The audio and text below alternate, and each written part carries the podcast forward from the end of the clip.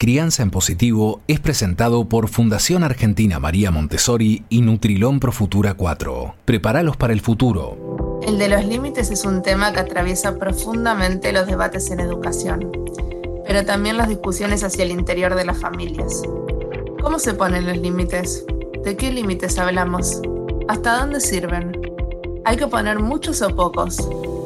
¿Y qué pasa cuando los chicos no nos hacen caso? Astrid Steverling es parte de la Fundación Argentina María Montessori y está hoy con nosotros para hablar de este tema súper clave en la crianza. Astrid, te necesitamos, ¿estás ahí? Sí, estoy acá. ¿Cómo estás? Bien, muy bien. Bueno, es un tema fundamental. Creo que este tema te diría que atraviesa todos los otros. Y hay algo que me parece muy importante para empezar, que es límites y libertad, que según Montessori son dos caras de la misma moneda. Quiero entender cómo se vinculan estos dos conceptos que cuando los escuchas parecen tan contrapuestos. Sí, está buenísima la pregunta porque va a la esencia de, lo que hacemos, bueno, de lo que hablamos en general en Montessori cuando hablamos de ambiente preparado, por ejemplo, ¿sí? cuando hablamos de eh, libertad y límites. Siempre cuando hablamos de libertad, hablamos de libertad con límites. Libertad con cuando el niño es más grande, con responsabilidad, ¿sí? Al principio son más límites que la propia responsabilidad del niño, porque el niño es más pequeño y no tiene todavía esa capacidad de discernir o de decidir exactamente qué es lo que es bueno para él, sino que actúa entre los 0 y los 3 años, actúa eh, eh, guiado por este impulso eh, vital que tiene de conocer el mundo a su alrededor y es casi instintivamente, de manera inconsciente, que el niño actúa, ¿no es cierto? Entonces, em, en esa etapa, sobre todo, necesita la guía de un adulto, la guía de, de, los límites. Y los límites lo hacen sentirse seguro, sentirse protegido, ¿sí? Sobre todo cuando esos límites vienen de alguien que ellos identifican como su referente, como la persona que los cuida, y la persona que los ama, ¿no? que son los padres. Por eso son los padres los que tienen que poner los límites siempre. Em, bueno, entonces eh, los límites tienen que ver con esa confianza también de la, de la, que hablábamos. Y el niño para poder ser libre, ¿sí? tiene que estar en un ambiente preparado, porque hay, varias hay distintas maneras de poner límites. ¿sí? Los límites no tienen que ver únicamente con, eh, con alguien que le dice al niño que no. Es más, esperemos que no haya que decir tanto que no. ¿sí? Si nosotros preparamos bien el ambiente, ¿sí? el niño vive en un ambiente que responde a sus necesidades, no va a haber necesidad de decirle que no todo el tiempo, porque todo lo que él encuentre en ese ambiente o ella encuentre en ese ambiente eh, va a estar al servicio del desarrollo de su persona o de, va a responder a sus necesidades. Entonces, nosotros muchas veces el límite que ponemos es a través del ambiente preparado. Preparamos el ambiente para no tener que imponerle límites al niño, ¿sí? Entonces, cuando explicábamos que si hay un enchufe en la pared, lo vamos a tapar con un, con un mueble, ¿sí? Ya el ambiente mismo le dice al niño, bueno, no, acá a, este enchufe no podés acceder, ¿sí? Entonces no hace falta que esté un adulto diciéndole, no, no metas los dedos en el enchufe que es algo que el niño entre los 0 y los 3 años nunca lo va a entender y no, va a poder eh, autorregularse o inhibir ese impulso que tiene a ir al enchufe a ver qué hay adentro de esos dos agujeros. ¿sí? Entonces, em, los límites y la manera en que vamos poniendo los límites eh, va cambiando a lo largo del desarrollo del niño. ¿sí? Entonces, al principio, entre esos 0 y 3 años, los límites tienen que ver con el ambiente preparado, en realidad hasta más adelante también, ¿no? El ambiente preparado siempre tiene que ver con estos límites. Eh, pero eh, bueno, cuando el bebé es más chiquitito, cuando el niño es más chiquitito, es aún más importante. En esa etapa en que todavía no puede obedecer, ¿sí? necesita esos límites que le pone el ambiente. Y es mucho más amable cuando es el ambiente el que pone los límites que cuando es el adulto que pone los límites, ¿no es cierto? A pesar de que el niño reconoce que el adulto que es amable con él y respetuoso del niño en general, en todo lo que hace el niño, si le está poniendo un límite, es porque es algo que le va a hacer bien a él, ¿sí? Los niños son muy sensibles y entienden eso perfectamente bien. Entonces, eh, por más que quizás a los dos años eh, que están en esa etapa de, la afirmación del yo, eh, nos digan que no todo el tiempo, no, no es que están enojados con nosotros los adultos, ¿sí? Están diciendo que no por otras razones, no porque no le gusta el límite que le ponemos. entonces, en esa etapa, el límite en realidad lo pone el ambiente y tiene que ver con que el niño tiene que estar en un ambiente ¿sí? donde él pueda ser libre y pueda acceder a todo lo que hay en ese ambiente o pueda, eh, pueda interactuar con todo lo que existe en ese ambiente. Em, no, y me quedé pensando también esto que vos decís que es más amable para el niño que el ambiente ponga el límite, no tanto el padre diciendo que no, también es más amable para nosotros los padres, porque es desgastante también estar todo el tiempo diciendo que no y todo el tiempo mirando a ver qué está por hacer. Entonces me parece que lo del ambiente es algo que genera una fluidez y un relajo en los dos, en los padres y en el niño, me parece. Absolutamente, es absolutamente así.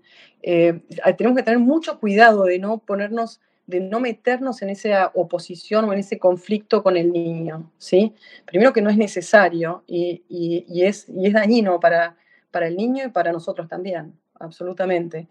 Entonces, eh, esta, idea del, ambiente preparado es muy importante en esta primera etapa, ¿sí? Porque el mundo es un mundo de adultos, ¿sí? El mundo está preparado para satisfacer las necesidades en general de los adultos. Entonces, en general, cuando tenemos que poner un límite, tenemos que preguntarnos, ¿por qué tengo que estar poniendo un límite ahora? ¿Por qué el chico está actuando de esa manera? Y probablemente vamos a descubrir que es porque hay un obstáculo, si hay algo que, eh, que hace que el niño haga eso, pero que, o sea, no, es que el niño decide portarse mal o hacer o meter los dedos en el, enchufe porque sabe que vos le vas a gritar, no. Eh, hay un obstáculo en ese ambiente que es algo que no, no es adecuado para el desarrollo, no responde a las necesidades de ese niño, y entonces ahí nosotros tenemos que correr y decir que no, y decirle que no al niño cuando el niño no tiene la culpa de que eso estaba ahí, ¿sí? Y uno tiene que saber que el niño, si eso está ahí, por más de que sea peligroso, y nosotros le hayamos dicho que no, si el chico tiene dos años o menos, va a ir a tocarlo igual y va a ir a agarrarlo y, lo va, y va a hacer lo que necesite hacer con eso, porque está explorando y responde a esa mente eh, absorbente inconsciente, ¿sí? Entonces, eso es, es como liberador para los padres, ¿sí? Eh, estar atentos a eso o darse cuenta de eso, me parece a mí. Eh, después, a medida que el niño va desarrollando su eh, su corteza prefrontal, ¿sí? Y que puede empezar a autorregularse y que va haciéndose, haciéndose consciente de su individualidad y de su mente y de sus propios pensamientos y empieza a autorregularse, ahí ya puede empezar a obedecer, ¿sí? Puede empezar a entender que nosotros estamos pidiendo algo y que hay algo que por ahí es un obstáculo, es algo que no es adecuado para él y que le estamos pidiendo que no lo toque, no lo haga o que haga ciertas cosas y no otras, ¿sí? A veces va a poder y a veces no. Hay toda una etapa entre el año y medio, dos años y tres, ¿sí? Que el chico parece que es súper obediente, después un día hace algo que parece que nos lo estuviera haciendo a propósito para, para hacernos enojar. Pero también hay que, hay que entender eh, de qué se trata, ¿sí? El, el, desarrollo no es que de repente de un día para el otro es consciente y capaz de autorregularse, no, hay como idas y vueltas, ¿sí? Entonces hay que eh, ser sensible a eso y empático con eso, ¿sí? Perdón, el famoso me está desafiando. ¿Me está desafiando o, en realidad es que todavía no, terminó de aprender el tema del límite? Exactamente, exactamente. Y a partir, entre, a partir de los 3 a los 6 años, ¿sí? a veces, otra vez, a veces, a veces puede hacerlo, a veces elige no hacerlo. ¿sí? Ahí sí hay una prueba de límites, pero el chico ya es más consciente, entonces es más fácil conversar con el niño, ¿sí? Y mostrarle, yo creo que a través del respeto siempre es que el niño entiende mejor las cosas, ¿sí? Entonces, a través de la, ah, ya puede usar el lenguaje, ya podemos explicarle de otras maneras eh, por qué es necesario, por qué le estamos pidiendo lo que le estamos pidiendo, ¿sí? Y a partir de los seis años en adelante, eh, hay, una cosa muy linda que dice María Montessori, que la obediencia, porque ella habla de la obediencia, em, es una decisión interna del niño, es un reconocimiento hacia ese adulto que lo ha cuidado y que lo ha respetado y que él también respeta y que también ama. Y es una decisión interna del niño, un reconocimiento de, sí, si me lo pide, debe ser porque es, es lo mejor para mí. ¿sí? Entonces, em, ella dice, muy distinto es obtener obediencia de individuos que ya han desarrollado su voluntad, pero que deciden libremente seguir la nuestra. Y ese tipo de obediencia es un acto de homenaje y tiene que ver con una disciplina interna y con una capacidad ¿sí? de aceptar algo que quizás no es exactamente lo que yo quiero, pero reconozco que esta persona que me ama y me respeta, eh, vale la pena escucharla. ¿sí? Entonces es como un acto de homenaje y es muy lindo verlo de esa manera, ¿no? Em, entonces, es espectacular. Eh, ¿Eso supuestamente es a partir de los tres años que se empezaría a desarrollar? Eso es a partir de los seis años. Ya seis años. Ah. Podemos esperar, de los seis, siete años, podemos esperar que el niño obedezca conscientemente como en un acto de homenaje hacia la persona que respetan, ¿sí? Eh, pero siempre le queda al niño esa, esa posibilidad de que si yo no respeto a ese adulto y ese adulto no fue un buen modelo para mí o no me parece que sea un buen modelo, quizás no lo voy a obedecer, ¿sí? Siempre está esa decisión eh, del niño, pero si el niño creció bien, ¿sí? Eh, y, construyó bien su personalidad de una manera fuerte y puede autorregularse y sus emociones eh, también puede regular sus emociones, entonces es capaz de obedecer de esa manera muy consciente y muy reflexiva, digamos, ¿sí? Y con mucho conocimiento de sí mismo, ¿sí? De qué es lo que a mí me hace bien y qué cosas no me hacen bien, ¿sí? Porque los chicos saben qué cosas les hacen bien y qué cosas no. Y si tienen la oportunidad de, de hacer esa reflexión, ¿sí? entonces bueno, la, obediencia se transforma en otra cosa, ¿sí? Es casi lo que dice María Montessori, una disciplina interna, ¿sí? Es la disciplina interna de reconocer cuáles son mis verdaderas necesidades y qué cosas me hacen bien y qué cosas no, y tener la fortaleza de carácter, ¿sí? La personalidad fuerte para, y la disciplina para seguir eh, ese camino que yo sé que es el que es mejor para mí. Y hablando de modelo, estabas hablando de modelo recién, ¿Cuánto influye el modelo que uno da en, esto de los límites? Bueno, el modelo del adulto es esencial, ¿sí? Primero, el adulto es parte del ambiente preparado. El niño imita mucho, ¿sí? En general, lo que el niño va a hacer, lo que nosotros hacemos y no lo que nosotros decimos. Entonces, tiene que haber una coherencia eh, total entre lo que nosotros hacemos y lo que decimos y lo que le transmitimos le pedimos al niño, ¿sí? Eh, entonces, eh, nosotros somos modelo, además, en todo sentido, no solo en lo que hacemos, cómo agarramos el tenedor, la cuchara, o si nos quedamos sentados o no, o si estamos todo el tiempo con, con el celular. Somos modelos también emocionales para los niños. Y ese es un punto súper importante que tiene que ver también con esta regulación. Los límites en general hablamos de los límites en el comportamiento que tienen que ver con la regulación de las emociones, ¿sí? la regulación del comportamiento. Entonces, eh, los niños, eso, eh, nosotros somos modelos en ese sentido también, modelos de cómo nos relacionamos con los demás, cómo reaccionamos a ciertas eh, situaciones. ¿sí? El, el, referente del niño siempre es modelo en ese sentido. Entonces, si nosotros gritamos, después no le podemos pedir al niño que no grite. Si nosotros, em, bueno, no sé, nos ponemos nerviosos eh, cuando vemos un, bueno, por ejemplo con los insectos, si vemos una araña y nos ponemos un ratón y nos ponemos a gritar como, un, como unos descosidos. Bueno, probablemente el niño va a tener después la misma reacción que nosotros. Todas esas reacciones y esas maneras también de, valorar ¿sí? la gravedad o eh, de distintas situaciones, ¿sí? Esa valoración que nosotros hacemos para después reaccionar, se la transmitimos al niño y el niño, eso va a ser un modelo para el niño, ¿sí? Entonces tenemos que ser, por eso eh, tenemos que, nosotros siempre hablamos del adulto preparado, para ser buenos modelos tenemos que estar muy preparados nosotros mismos, conocernos a nosotros mismos, saber qué cosas nos hacen reaccionar, de qué manera, y si es una buena reacción o no, poder controlar esas reacciones que identificamos que no son las mejores para, para transmitir, ¿sí? Entonces, los adultos somos modelos siempre para el niño, en lo que hacemos, en cómo actuamos, ¿sí? en cómo nos relacionamos con los demás, en cómo respetamos. Como lo respetamos al niño, el niño después nos va a respetar también a nosotros y a sus pares y a sus amigos y a, sus, a, los otros seres humanos, humanos también, ¿no? Por eso siempre hablamos nosotros de amabilidad. Y la palabra amable es una, o sea, me parece que es algo muy lindo, porque es como, eh, es una, una cualidad de las relaciones humanas que es muy lindo, que implican el respeto, ¿sí? Entonces, em, bueno, nada, hablamos siempre de ser amables, ¿sí? Y cuando ponemos un límite, por ejemplo, lo hacemos con una voz calma y firme. Em, pero siempre esa coherencia, la coherencia siempre. Y Astrid, ¿cómo establecemos los límites positivamente, con alegría? Y que no sea esta cosa engorrosa de que uno termina por ahí levantando la voz o, diciéndolo de una manera que no le gusta. ¿Cómo, ¿Cómo se ponen los límites de una manera positiva? siempre tiene que haber coherencia, ¿sí?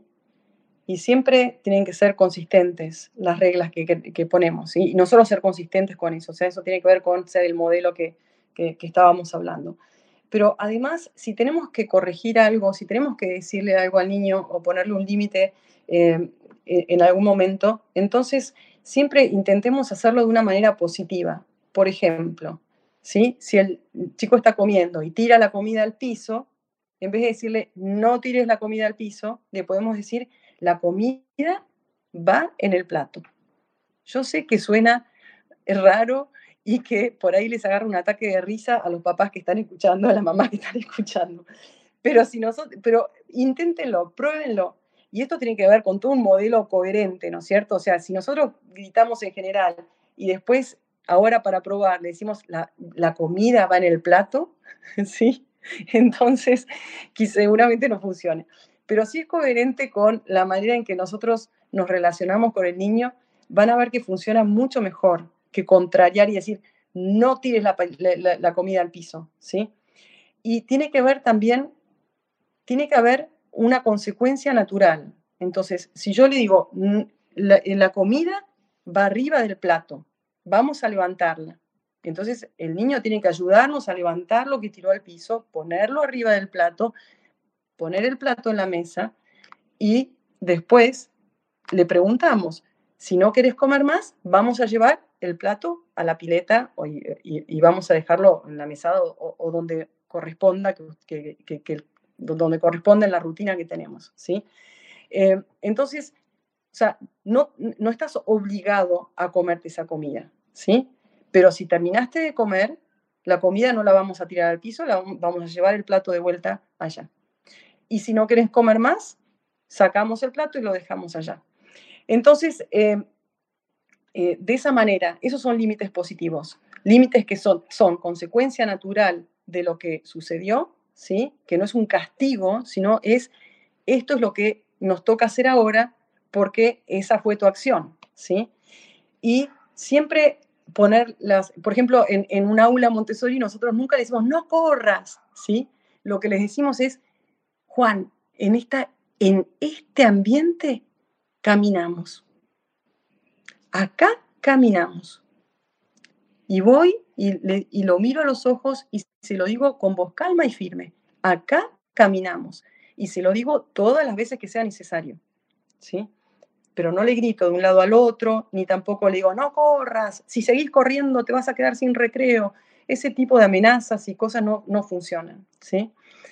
Em, entonces, bueno, por supuesto nunca calificamos al niño, sino que calificamos al hecho. Uno puede decir, tirar la comida al piso, eh, eh, no es, no es amable con la comida, no es cuidadoso con nuestras cosas, ¿sí? No le decimos al niño que el niño fue malo porque tiró la comida al piso. Y en eso tenemos que tener cuidado porque es como algo muy incorporado, muy naturalizado, que muchas veces eh, lo hacemos sin pensar siquiera, ¿sí? Por supuesto que no, a las no vamos a hacer amenazas vacías, siempre ser consecuente y que las consecuencias son las consecuencias naturales y que el niño conoce esas consecuencias y las vamos a llevar adelante pase lo que pase, ¿sí? No premiar el buen comportamiento, ¿sí? De la misma manera que no castigamos, sino que son consecuencias naturales, tampoco vamos a premiar el buen comportamiento, ¿sí? Todo el tiempo felicitar al niño porque hace las cosas que tiene que hacer, ¿sí? Em, y también enseñarles a los niños las reglas de convivencia social. Eso está muy bien. Parece una antigüedad y uno dice, ay, los modales, los modales parece, hay gente que se pone nerviosa de, de conocer los modales, pero para los chicos es como, yo siempre lo veo como un derecho del niño de saber cuál es la manera que en este grupo social, en esta cultura, nos comportamos, ¿sí? Porque entonces ese niño se va a relacionar mejor con el resto de las personas y va a tener una interacción mucho más positiva con su ambiente. Entonces me parece que es un derecho del niño saber eso. Un niño que dice por favor y gracias es un niño que, seguramente va a caer más, eh, va a caer mejor o, va a estar más cómodo y va a ser mm, aceptado en, el, ambiente donde está. Entonces, me parece que es importante que conozcan esas reglas de convivencia social, ¿sí? En ese sentido, en el sentido de que uno es amable y que se relaciona bien con los demás. Em, y bueno, y siempre ponerse en el lugar del niño, porque acá la observación, cuando vamos a poner un límite, es muy importante. Siempre preguntarnos por qué está haciendo lo que está haciendo. Si yo estuviera en el lugar del niño, ¿qué estaría haciendo yo ahora? ¿Sí? Entonces, siempre ponerse en el lugar del niño, siempre ponerse en el lugar por qué está haciendo lo que hace, ¿sí? ¿Qué, necesidad está, está eh, satisfaciendo? ¿Qué respuesta a sus necesidades está eh, buscando? Entonces, siempre esa observación nos va a dar información que nos va a ayudar a, ser justos también, ¿no? A ser justos con eh, lo que el niño está, con las necesidades de ese niño. Y saber siempre que los errores y las equivocaciones son oportunidades de aprendizaje, siempre, ¿sí? Cuando al niño se le vuelca algo, cuando al niño, mismo cuando la tiró a propósito, sabe que, bueno, ahora tenemos que limpiar y te voy a mostrar cómo lo hacemos. Es una oportunidad de hacer algo, de mostrarle cómo limpiamos el piso y todo lo que involucre. Probablemente ni necesitamos eh, eh, retar al niño, que, que el niño la próxima vez va a ser más cuidadoso de no hacer eso a no ser que le guste mucho limpiar, entonces lo va a tirar a propósito para que lo limpie, y bueno, será una actividad con un propósito inteligente. Em, y por supuesto, siempre mostrarles a los niños amor incondicional, ¿sí? que el amor que nosotros le tenemos y el respeto no tiene que ver con lo que él hace, sino con lo que el niño es. ¿sí? Eh, bueno, esas son como las recomendaciones más básicas y generales sobre cómo ponemos límites. Gracias, Astrid. Creo que no hay caso donde los límites no constituyan un tema, así que valiosísimo todo lo que acabamos de escuchar y además siento que nos abre un montón de líneas para seguir pensando. Así que bueno, muchas gracias Astrid por habernos acompañado hoy. De nada, gracias a ustedes por escuchar. Crianza en Positivo es presentado por Fundación Argentina María Montessori y Nutrilón Pro Futura 4. Prepáralos para el futuro. Este podcast fue producido por La Nación Content Lab.